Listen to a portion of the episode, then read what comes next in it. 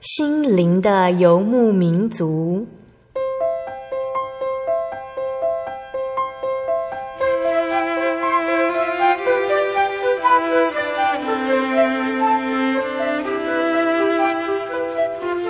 在这个谁都不管谁的后现代社会里，每个人的心灵都是游牧民族。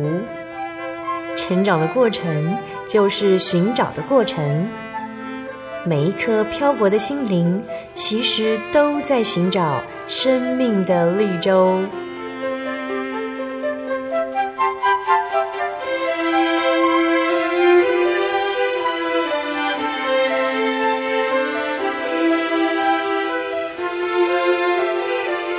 本节目由真耶稣教会台湾总会制作，欢迎收听。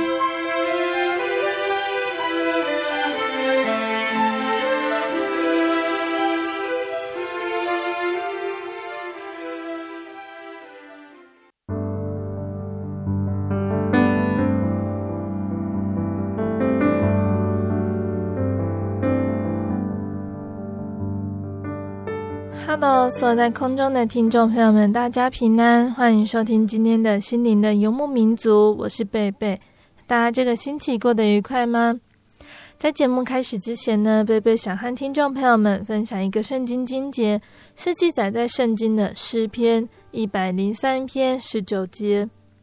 耶和华在天上立定宝座，他的权柄统管万有。假如我们是完全有能力的，可以改变这个世界，你会想要改变什么呢？改变之后又会发生什么事情？一切会变得更好还是更坏呢？我们真的知道会有什么样的后果吗？比方说，我们喜欢到外面去玩，到外面去逛逛，所以如果没有能力，可能会改变天气，让世界再也不下雨，所有的人都喜欢晴天哦。但是，要是永远不下雨，所有的树和植物怎么办呢？它们没有水能够活多久？要是所有的树和植物都死了，我们住的地方会变成什么模样？外头可能再也不好玩了。但是，我们当初选择改变天气，不就是想要多出去玩吗？许多人会做自以为对世界有益的事，但是往往只是他们以为。结果却造成了严重的问题。但是神知道一切，他知道万事万物的开始和结束，尤其是我们的生命，所以我们可以信任耶稣，让他来做我们生命的向导。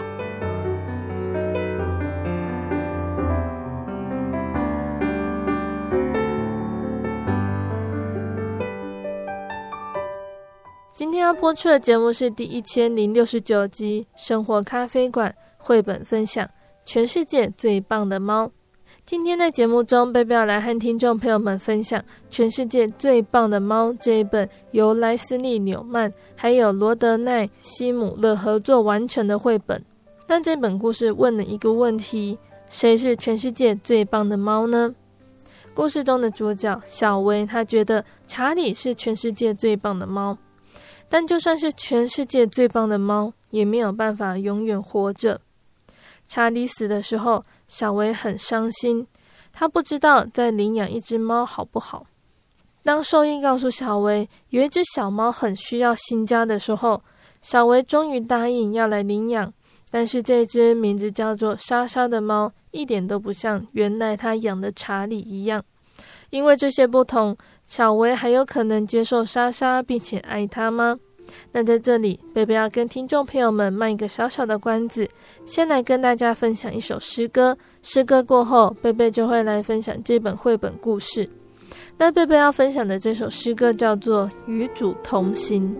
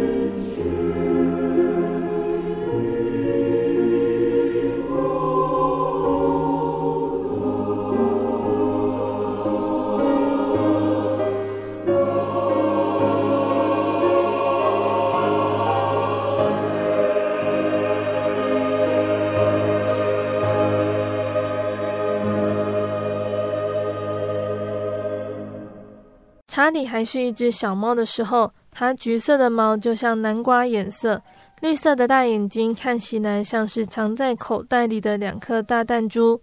但是现在查理老了，橘色的毛布满白色斑点，眼睛也变得灰蒙蒙的。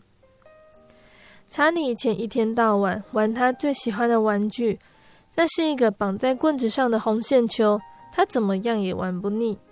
但是现在查理已经玩不动了，大多数时间他只是在小薇床上打瞌睡，晚上就睡在小薇身旁那个特别的枕头上。在晚上睡觉，妈妈关灯之后，小薇她总是会问查理：“谁是全世界最棒的猫？”查理就会发出呜呜的声音来回答他。有一天，查理再也站不起来了，就连晚餐也没有吃。小薇带他去看兽医，可是兽医也无能为力。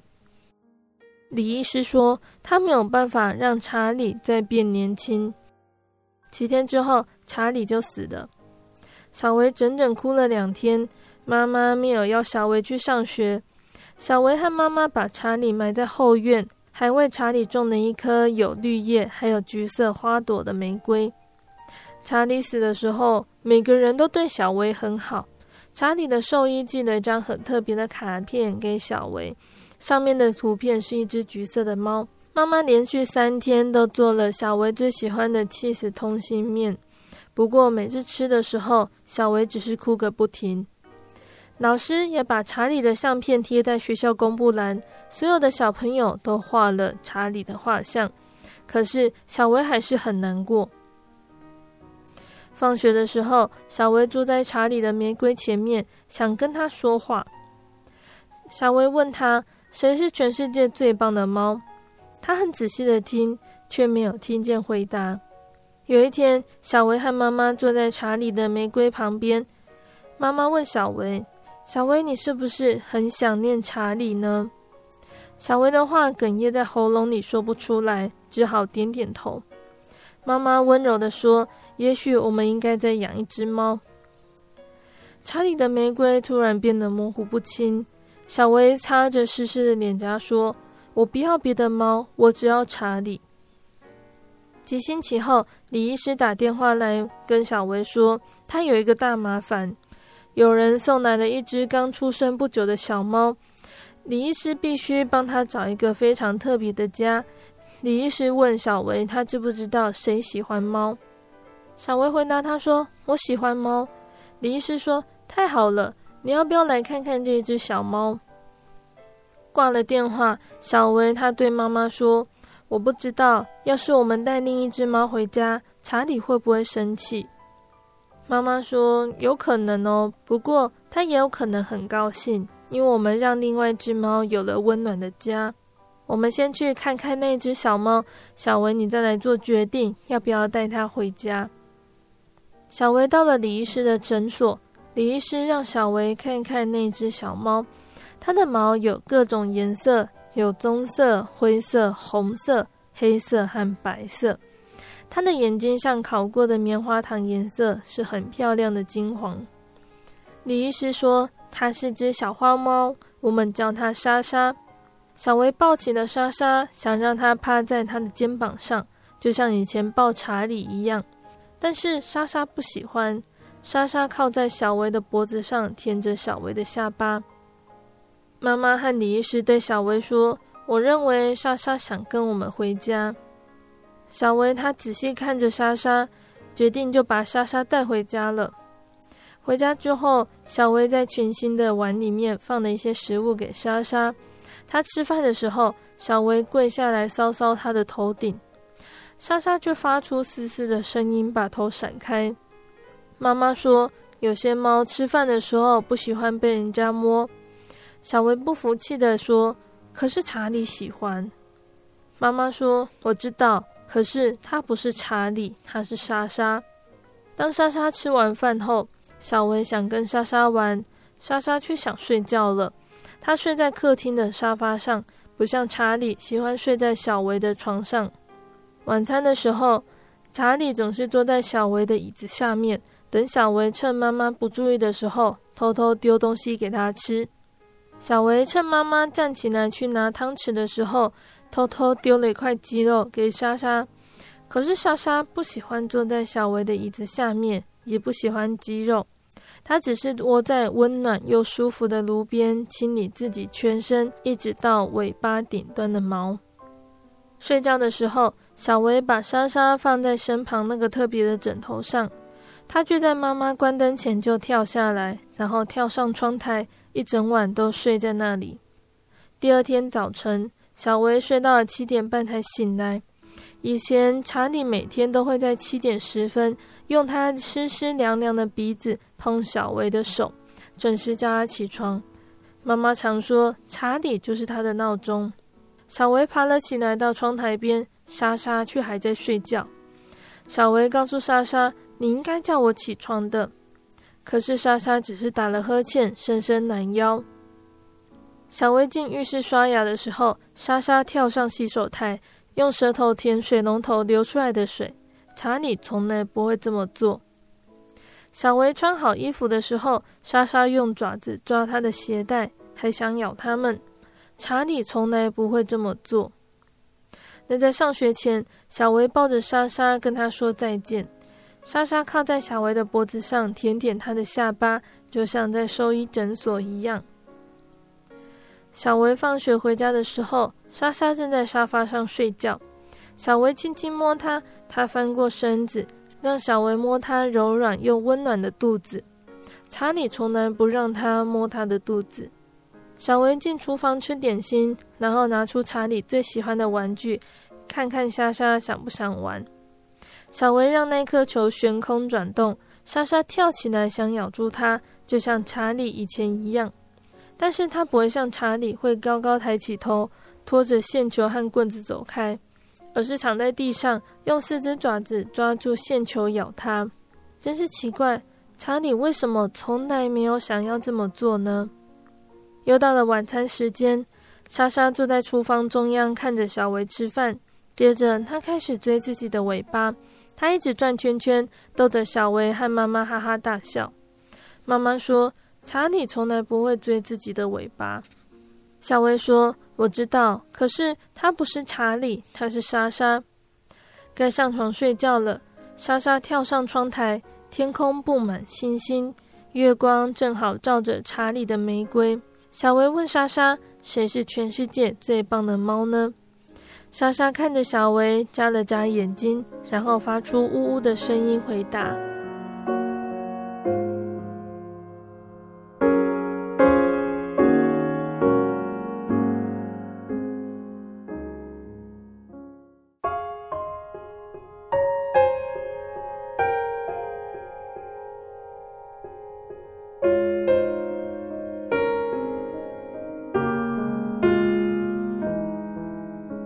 听众朋友们，我们的绘本故事就分享到这里喽。从绘本故事中，我们可以看到这一家人他们对于宠物的喜爱。那我们现在有很多人也都是养着宠物哦，但是当宠物因病或者是意外而死亡的时候，也常常是我们或者是家人最难过的时候。特别是与宠物感情深厚的人，往往会有很深的难过。有的时候，连旁边的人都不晓得该如何来安慰他们。面对宠物的死亡，都何其难过了，何况是面对人，甚至是面对身旁亲朋好友的离世，这种伤心更是叫人难以承受。生命的真相是什么呢？生命的真相是人人都在迈进死亡。死亡又是什么？死亡是人们心中最深沉的潜在恐惧。因为没有一个人能够一五一十的说个明白，每个人从出生就开始迈向死亡，而期间过程无可避免的会感受到生病的无助、年老时的无奈，由生的喜悦慢慢到生活的痛苦，然后感受到死亡。人生中最痛苦的事情莫过于生离死别，生离是时空上的有形阻隔。在可知的距离上，让人对再重逢的机会怀着一丝丝的希望，而死别却是自己或者是他人生命结束，肉体上从此天人永隔，再也无法相见相会了。同样的离别之痛，死别却是让人更加难以承受。生命的消逝是呼吸的停止，形体的腐败，感受的消失，伴随着有形身躯离开世间。不甘心的遗憾和悔恨，才是让人恐惧死亡的真正原因哦。因为我们从来都没有去做好准备，去面对死亡的来到。和死亡很相近的，就是临终。那这对一般人来说，也是令人恐惧的词汇哦。临终代表着人生的一种状态，而且是最悲惨的人生结局。关键在于，除了突然遇到意外灾难而猝死的人以外，我们每个人都得经历临终，在步入死亡的幽谷中，我们的肉体逐渐在衰残，我们的精神与心理时时处于痛苦和无奈。处在这样的状态里面，我们失望，还有绝望，面对未来，有些人甚至不知道该到哪里去，会发生什么样的状况而恐惧焦虑。那此外，不但临终者陷入深深的痛苦中，他们的亲人也无不受到痛苦的煎熬。面对这样一个人生中最大深刻的悲剧，我们究竟能够指望得到什么样的帮助呢？我们究竟又该如何走出临终的痛苦和安然的逝去呢？因此呢，让我们去思考哦，面对即将临终的人可能的一些需要。如果我们的亲友、我们所关心的人、我们的朋友，走在死亡边缘的时候，我们要怎么办呢？在承受死亡恐惧的时候，我们能够做什么？在肉体的痛苦挣扎的时候，我们是默默的等候临终时刻的来到，还是可以有一些积极的作为呢？一个人罹患了重病，如果不能够医治，一般而言，临终所指的是预期生命会在六个月内结束。那到底人面对生命临终的时候，是觉得处境难堪、生活困窘、内心失望、伤心、恐惧、软弱的不敢面对，还是能够平静、充满喜乐、盼望或希望的呢？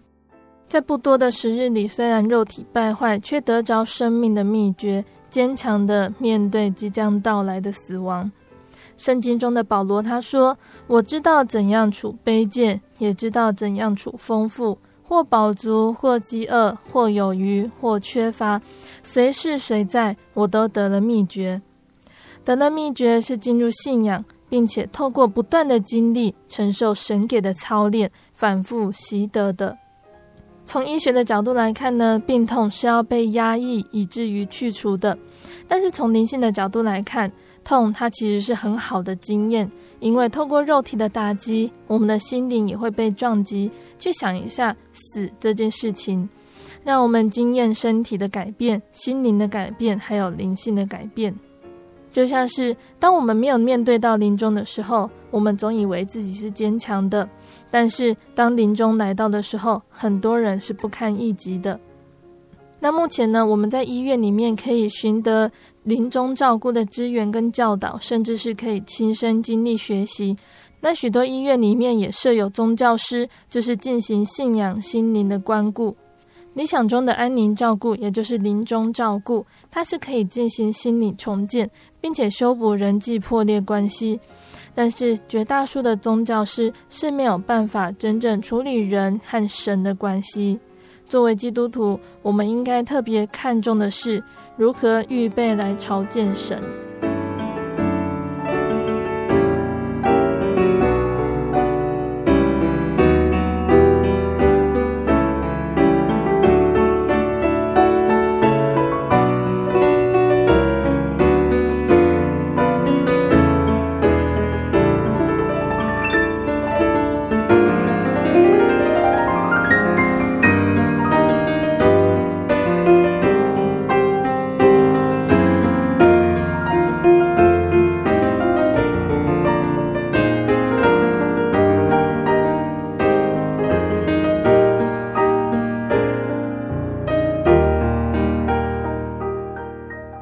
临终的人呢，我们能够帮助他的，就是尽可能的帮助他处理肉体的痛苦，还有运用现在的资源来克服现有的不足，也要陪伴他回顾过去生命中的美与善，还有过与错。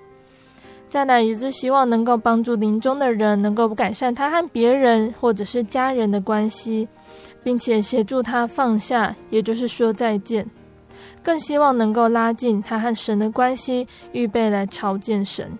临终是向亲友说再见，却是对神说：“我来了。”保罗说：“我情愿离世与主同住。”那这样子的盼望有没有在我们的心里面呢？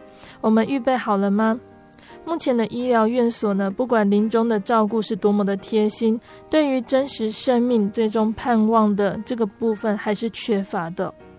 耶稣说：“我去是为你们预备地方。”耶稣在天堂的那里，为什么我们会怕前往天堂呢？当那个日子来到，我们要经历最美好的这个阶段。临终前，我们回顾一生的恩典，一次又一次的想起在信仰中的蒙恩，就是在最短的时间内经历最多的美好。死亡带来极大的力量，对家人的压力很大，他们一样会经历震惊或者是哭泣、失落跟伪丧，一样有渴望和思念。也有可能也还有没有能够把握相处时光而有的罪恶感，但是家人终究要过新生活。对于失去至亲者，有三方面的需要是我们可以帮助的。第一个就是身体方面，就像是家务的处理、子女的照顾；再来就是心理方面，也就是处理发泄悲伤的情绪。那这是需要时间的，同时也应该给予他们关系，帮助他们来接受事实。那在灵性方面，基督徒的葬仪事宜就是需要合乎真理，家人应该重新建立关系，并且重建对主耶稣的信心，还有盼望，将来能够在天上的家乡相会。就像圣经的铁撒罗尼迦前书四章十三到十四节这里说：“论到睡了的人，我们不愿意弟兄们不知道，恐怕你们忧伤，像那些没有指望的人一样。”我们若信耶稣死而复活了，那已经在耶稣里睡了的人，神也必将他与耶稣一同带来。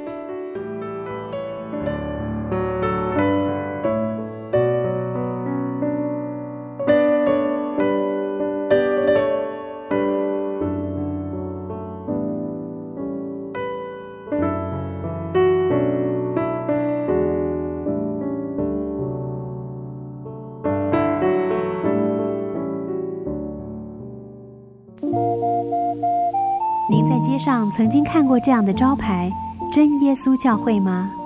也许您很想，但是却不好意思进来看看。其实我们真的非常欢迎您。下次当您再路过真耶稣教会时，欢迎您进来与我们同享神的恩典。真耶稣教会，台中邮政六十六至二十一信箱，欢迎来信，愿您平安。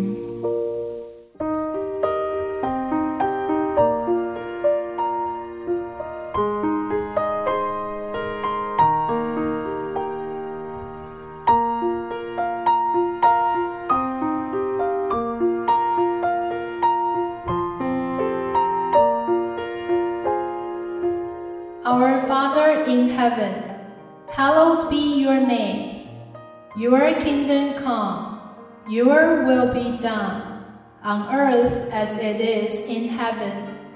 Give us today our daily bread. Forgive us our debts, as we also have forgiven our debtors.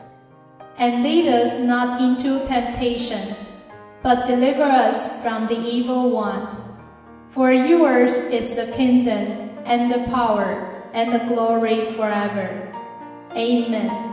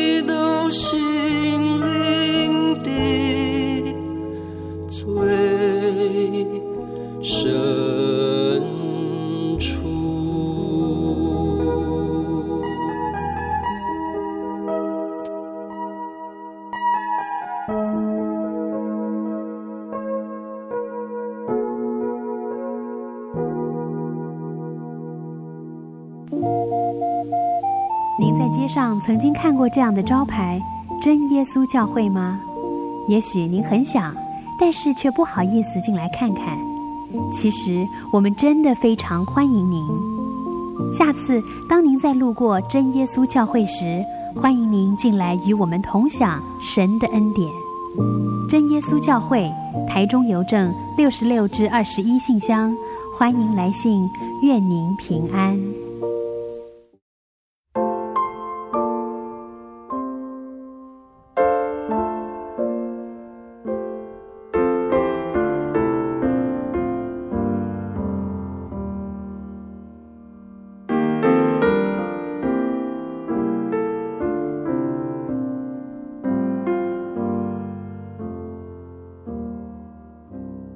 听众朋友们，欢迎回到我们的心灵的游牧民族，我是贝贝。今天播出的节目是第一千零六十九集《生活咖啡馆》绘本分享《全世界最棒的猫》。节目的上半段呢，贝贝跟听众朋友们分享了一本叫做《全世界最棒的猫》的绘本故事。那借由这本绘本故事，期盼听众朋友们可以去思考有关于死亡这件事情。面对死亡，我们应该保持怎么样的心态？我们是不是能够在临终的时候，能够用安静、还有喜乐、充满盼望的心情来等待与耶稣相会呢？那节目的下半段，贝贝要再来继续跟听众朋友们分享一个圣经故事，欢迎大家收听节目哦。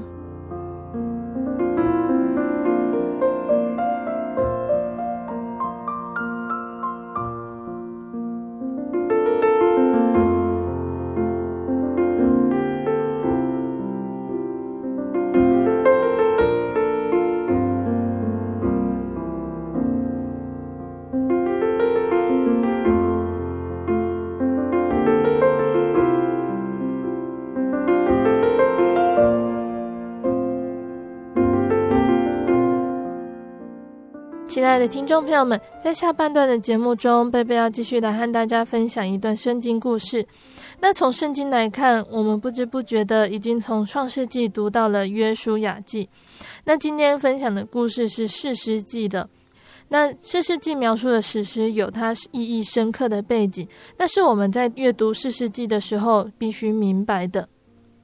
那听众朋友们应该都还记得哦，士师记它是呈现出一个特定的史观，它告诉我们神是历史的主宰，神对于人类的作为必然会有所回应。当人们如果遵行神的诫命，就能够得到神的祝福，而咒诅也会临到悖逆者的身上。在士师出场前呢，我们都可以看到以色列人他们行耶和华眼中看为恶的事情。然后神就把他们交在某某人的手中，接着百姓在痛苦中呼求，最后神所兴起的士师就会出场来拯救百姓。而我们会去注意到说，为什么以色列百姓他们会有这么多的敌人呢？那是因为以色列人他们在进到迦南地的时候，他们没有遵照神的指示，把原来居住迦南地的民族赶逐殆尽。残留的移民就成为了以色列人他们生活的枷锁。一方面，他们会引诱百姓来偏离耶和华真神；另一方面，也成为真神惩罚百姓的工具。那再来呢？四世纪的时候，也已经进入了铁器时代，但是以色列人他们并没有铁器的制造技术，所以他们境内是普遍缺乏铁器。那也代表说，他们没有良好的武器来驱逐外敌。但是我们从事实记来看，以色列人他们在缺乏先进技术的情况下，仍然能够屡战屡胜，那这就是反映出神的大能哦。那这就是大概事实记的背景。那听众朋友们准备好，贝贝接下来就要来分享我们上个月还没有说完的基甸这位士师的故事。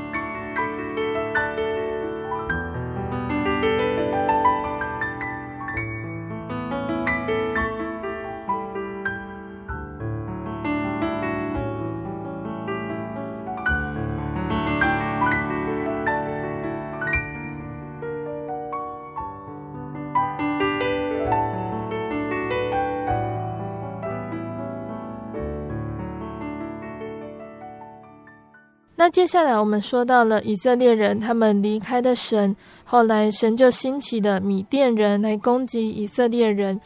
米甸人呢，他们算是一种游牧民族，在以色列人他们的作物生长出来要收割的时期呢，米甸人就会出来把他们的农作物抢走，也会抢走他们的牲畜。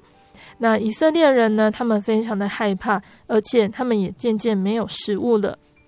以色列百姓又回转来投靠耶和华真神，耶和华真神就兴起了一位叫做基甸的士师，要来帮助以色列人。那基甸，我们上个月说到了，他其实是非常谨慎也非常小心的人。他先要确认呼召他的就是耶和华真神，真神真的有办法来帮助他，基甸他才会去行动。那基甸呢，把他爸爸所立的偶像给除灭了。真神非常的满意，那接下来呢，神就要基甸去挑选百姓，要组织军队把米甸人赶走。基甸呢，他就带领着自愿投入他军队行列的士兵，在一道清凉的溪边扎营。那在他们北面几里外的山谷，正驻扎着米甸人庞大的军营。相比之下，基甸的军队实在不能够与强大的敌人来对抗。可是真神他对基甸说：“基甸。”你的军队太大了，我要教导全以色列民知道，是我赐给以色列人胜利。士兵多不一定能够打胜仗，你要告诉士兵们，他们如果有害怕战争的人，现在就可以回家了。于是基甸呢，就把所有的士兵都召集起来，对他们说：如果你们任何人害怕这场战争，现在就可以回去了，没有人会责怪你们。一阵安静之后。队伍中有士兵一个接着一个悄然离去。那基甸他数点剩下来的人的时候，他发现只有原来的三分之一。可是真神还是对基甸说：“基甸，军队还是太大了，你要带士兵到溪边去喝水，你要在旁边观察他们。”士兵们就走到溪边去。那他们没有带盛水的水壶或者是杯子。基甸他在观察。他看见士兵有两种喝水的方法，他们大部分的人都俯下身来趴在溪边喝水，那有小部分的人他们是跪下来，把手合起来盛水来喝。神就告诉基甸说：“我要挑选那些把手合起来盛水喝的士兵，其他人可以打发他们回家去。”基甸就照着神的吩咐去做。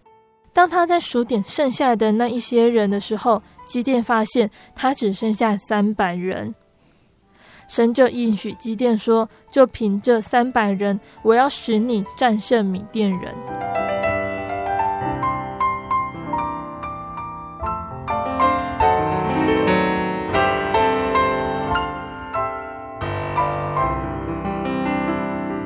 那天晚上，神就对基甸说：“现在呢，你要带领你的人去攻打米甸人的军营，我应许你能够得胜。”基甸他自从上个月我们跟大家分享的，他证明了神与他同在，所以他一直都很信靠神，并且顺服神的旨意。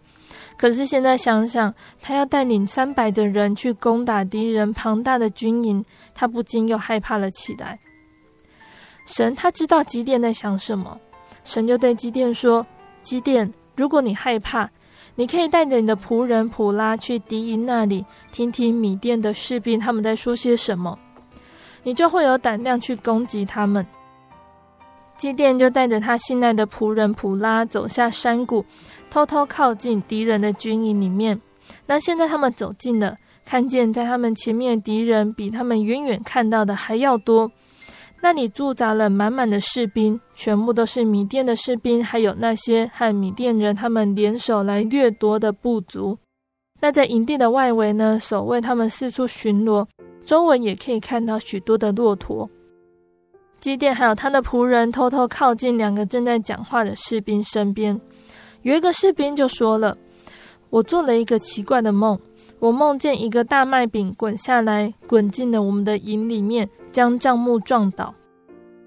另外一个人，他马上就回答他说：“我知道那个梦是什么意思。那个大麦饼代表基甸，他是以色列的领袖，将要率军来攻击我们，而且获得胜利。”基甸听见这样子的话，他就非常感谢神给他这样子的安慰和激励。他不再害怕米甸人了。相反的，原来是米甸人在害怕他们。接下来，基甸就和普拉很快的离开了米甸人的营地，返回自己的营里来，把三百个士兵都叫醒。基甸说：“起来，就在这一夜，神要使我们得胜了。”三百个士兵都醒来，并且迅速聚集来听候指示。基甸就把他们分成三组，每一组一百人。接着，他把一个泥造的瓶子、一支点燃的火把，还有一个用公羊角做成的号角分给大家。基甸就对他们说：“把火把放进瓶子里面，瓶子可以遮掩令人注目的火光，又可以保护火把不至于被风吹灭。”基甸他就继续说了：“我们到达米甸军营之后。”你们要分散在军营的外围，留意我和我那一组的人做了什么，你们就照着去做。我们吹响号角的时候，你们也要吹号，然后你们要一起高声呼叫。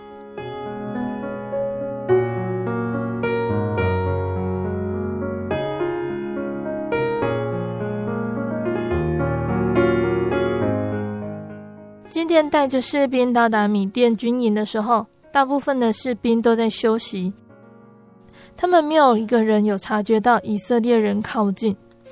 接着，基甸发出一个讯号之后，跟着他一组的士兵便吹起号角。马上呢，其他两组的士兵也吹响号角，他们包围着整个米甸军营。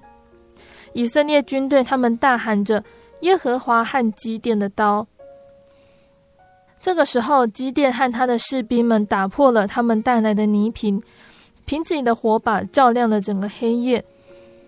米店的士兵从睡梦中醒来，吓得手忙脚乱。他们听见号角和胜利的呼叫，又看见他们四周的火把，他们以为有成千上万的军队来攻击他们。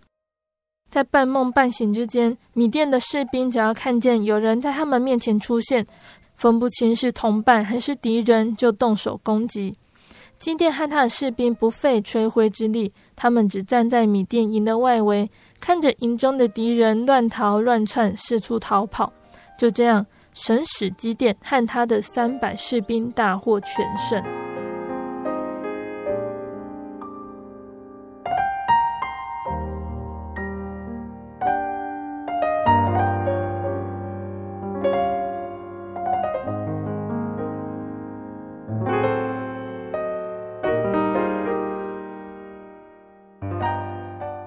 亲爱的听众朋友们，我们的故事就先分享到这里喽。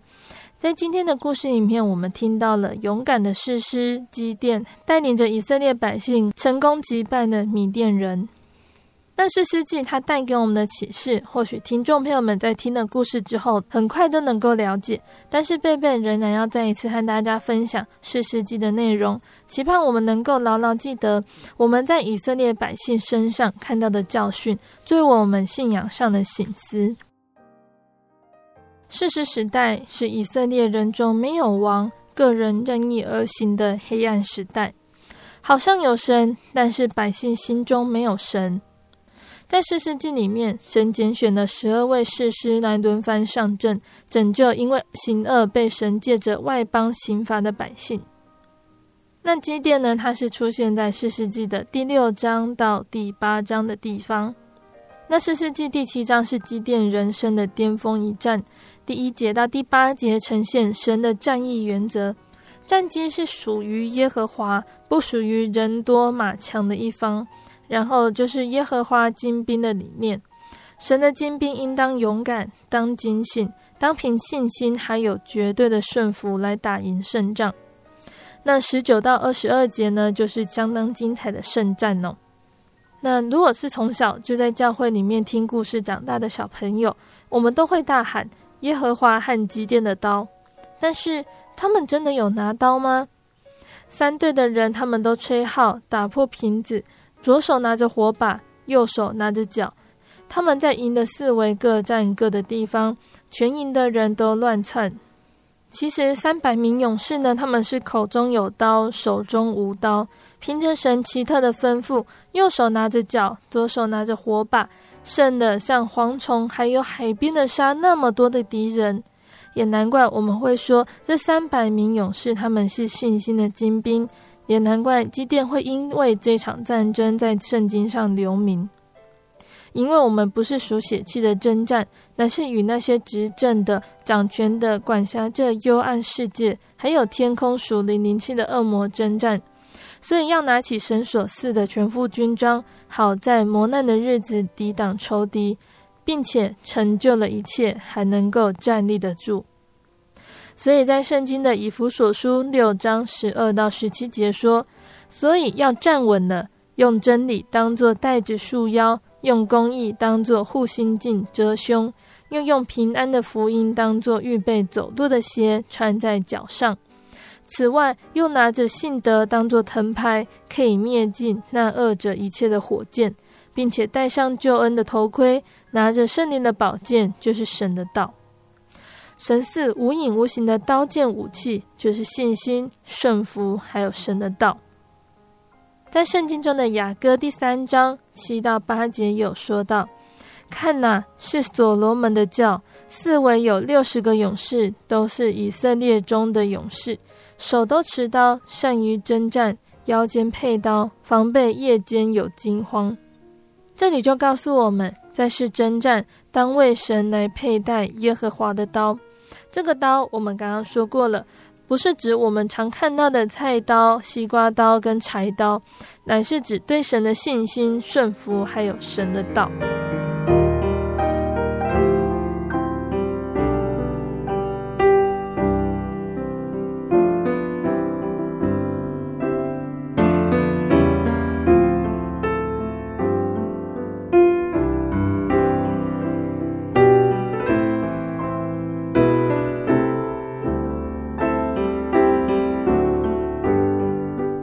接下来我们要谈谈基甸，还有他率领的这三百个勇士，他们拥有什么样的特质，能够让神拣选他们来打赢这场重要的战役呢？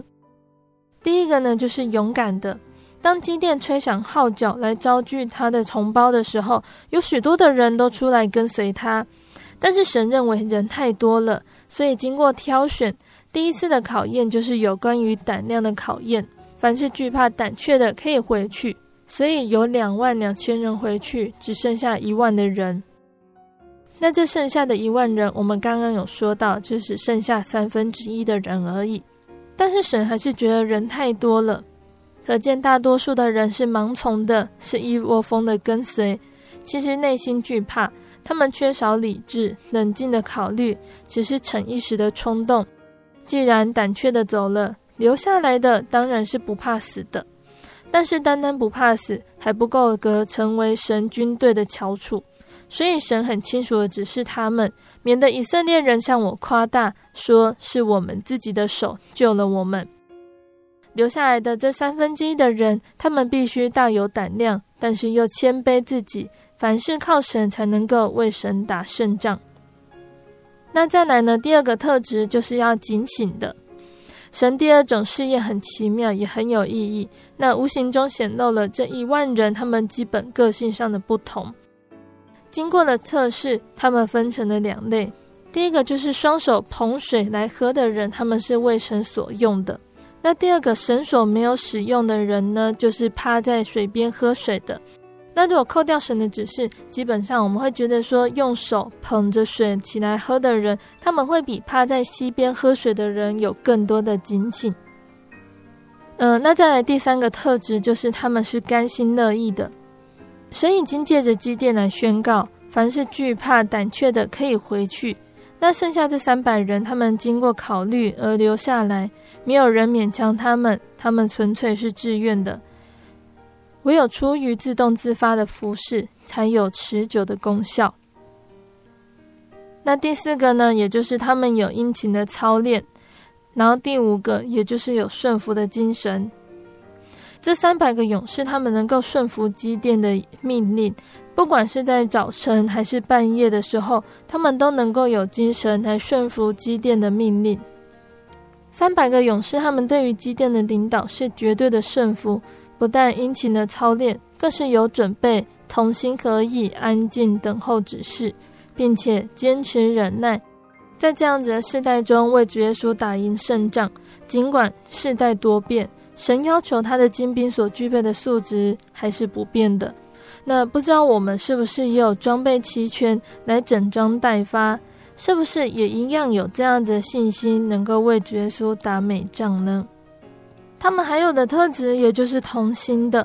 以色列百姓三百人分成了三队，各站各的地方。虽然站的地方不尽相同，但是目标却是一致，呼喊的口号也是一样的。他们很同心，所以神也同工。然后再来呢，也就是他们能够坚持，能够忍耐。那在我们刚刚分享的故事里面，还没有说到这一部分呢。当以色列百姓他们得到了初步的胜利，他们并没有骄傲自满，看到逃掉的敌人，他们还要追赶。到了约旦河过河的时候，虽然感觉到疲乏了，仍然要追赶敌人。那最后一个特质，也就是他们能够安静等候。才能够成就这个美好的战役。圣经中的撒母耳记上十四章第六节这里说：“耶和华使人得胜，不在乎人多人少。”还有提摩太后书二章三节这里说：“你要和我同受苦难，好像基督耶稣的精兵一样。”我们现在的基督徒呢，需要传福音、做圣工、打胜仗，必须绝对依靠真神来带领，才可以在基督里夸胜。基甸的胜利是来自于他以真神为元帅，挑选精兵还有武器，测定好谋略，以身作则来领导部下，并且有坚持到底的精神。所以，我们应该多方的充实自己，装备自己，成为神可用的器皿。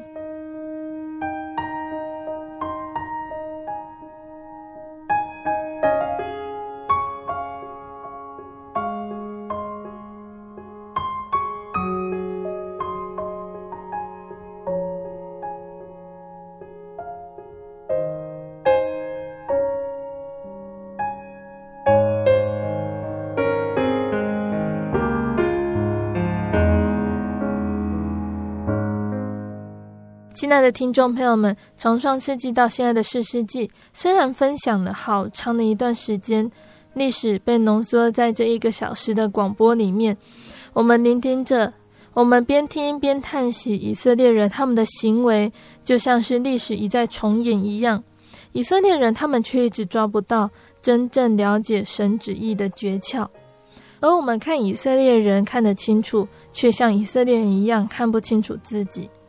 看着以色列百姓在世世记中陷入受苦的循环，听众朋友们，我们比他们幸运的是，我们有耶稣，可以随时随地的来祷告，呼求神的帮助和安慰，求神带领我们跳出这可悲的循环。那下个月呢，贝贝再来和大家分享世世记中的其他的事实哦。那在节目的最后，贝贝要再来和听众朋友们分享一首好听的诗歌。这首诗歌叫做《征战的兵器》。我们征战的兵器，不是属血气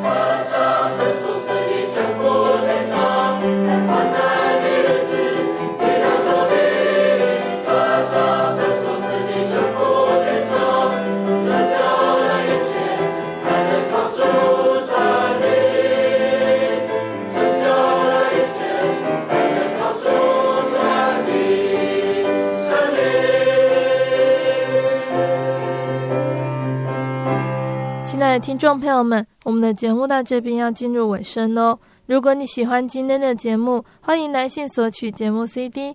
如果你在收听节目之后，想要更了解真耶稣教会和圣经道理，欢迎来信索取圣经函授课程。来信都请寄到台中邮政六十六至二十一号信箱，台中邮政六十六至二十一号信箱，或是传真零四二二四三六九六八零四二二四三六九六八。听众朋友们也可以到你家附近的真耶稣教会认识耶稣，可以上网搜寻喜信网络家庭，查询家里附近的真耶稣教会的聚会时间、地址，或者是智慧型手机下载“我要去教会”这个 APP，就可以找到邻近的真耶稣教会。非常诚挚的欢迎听众朋友们都能够来到真耶稣教会参加聚会，一起共享主耶稣的恩典。谢谢你收听今天的节目，我是贝贝，我们下个星期再见喽。我的心是一只鸟，飞行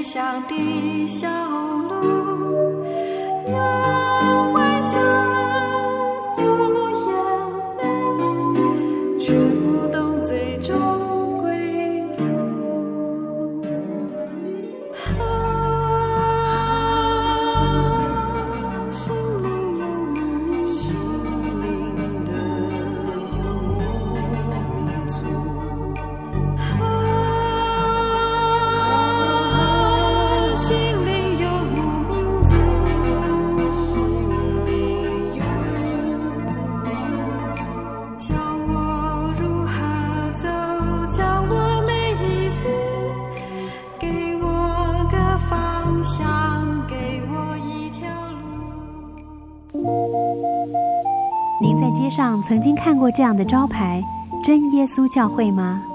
也许您很想，但是却不好意思进来看看。其实我们真的非常欢迎您。下次当您再路过真耶稣教会时，欢迎您进来与我们同享神的恩典。真耶稣教会，台中邮政六十六至二十一信箱，欢迎来信，愿您平安。